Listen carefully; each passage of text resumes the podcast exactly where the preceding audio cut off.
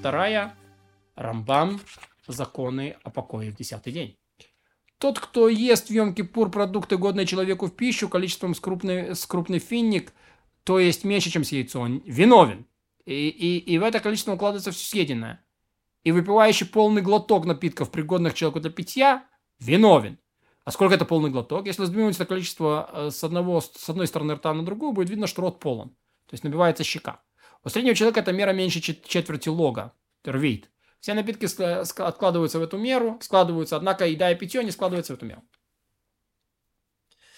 А, неважно, съел человек разрешенные продукты или запрещенные, например, пигуль, нотар, тевель, то есть запрещенные там мясо жертвы, там то, что не отделяли э, десятину и так далее, растерзанное, запрещенный жир или кровь, поскольку он ест продукты, годные в пищу, человек подвергается карету за еду в йом -Кипур. То есть, если он поел свинину, он тоже подвергается карету.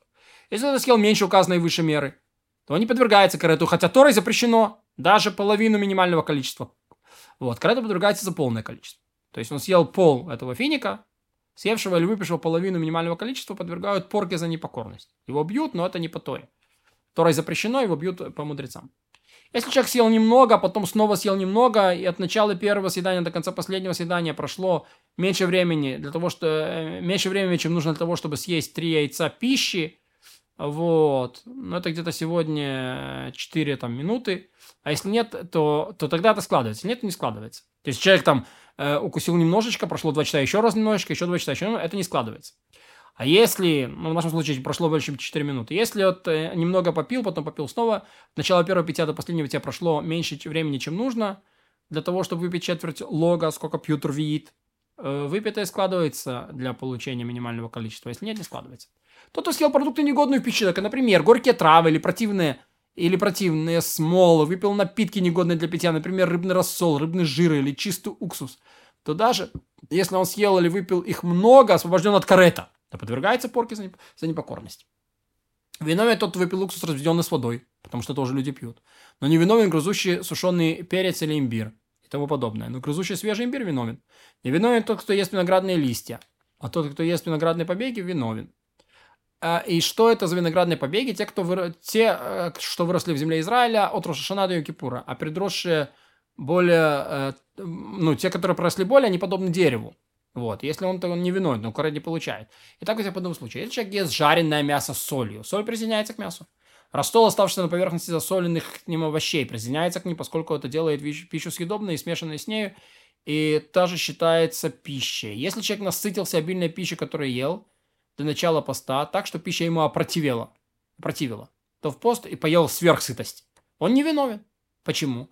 Так как он ел продукты, не годящиеся в пищу. Для него это не годится. Ведь, ведь хотя эта излишняя э, еда годится для голодного, она не годится для того, кто сыт. Он не видит это как еду.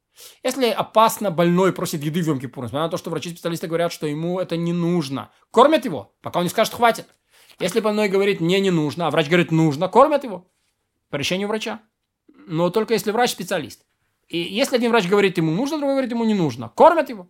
Если мы врачи разделили, следует большинство или опираются на мнение специалистов – если только не говорит сам больной, мне нужно. Вот тогда мы их делим. А если сам больной скажет, то мы идем даже за меньшинством.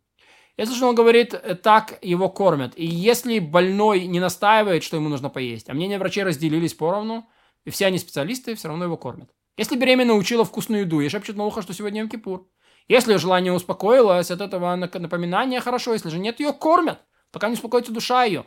И того, кого хватает недерживый голод, кормят, пока не зажгутся глаза его, и даже падалью и гадами. То есть его надо спасать. Можно кормить его э, тут же и не откладывать до тех пор, пока найдется разрешенная пища. Ребенка 9 или 10 лет воспитывают по часам. Каким образом? Если он привык есть 2 часа, то его кормят в 3, если привык в 3, то кормят в 4. И по силам ребенка добавляют для смирения постом. Добавляют ему часы. 11-летний ребенок, мальчик или девочка, постится полностью по постановлению мудрецов, чтобы приучить его к заповедям. Девочка возраста 12 лет один день, мальчик возраста 13 дней, у которых выросло два волоса, взрослые по, по Торе полностью. Но если у них не выросло два волоса, они еще дети и постятся полностью лишь по установлению мудрецов. Ребенка младше 9 лет не смиряют постом, чтобы не подвергался опасности.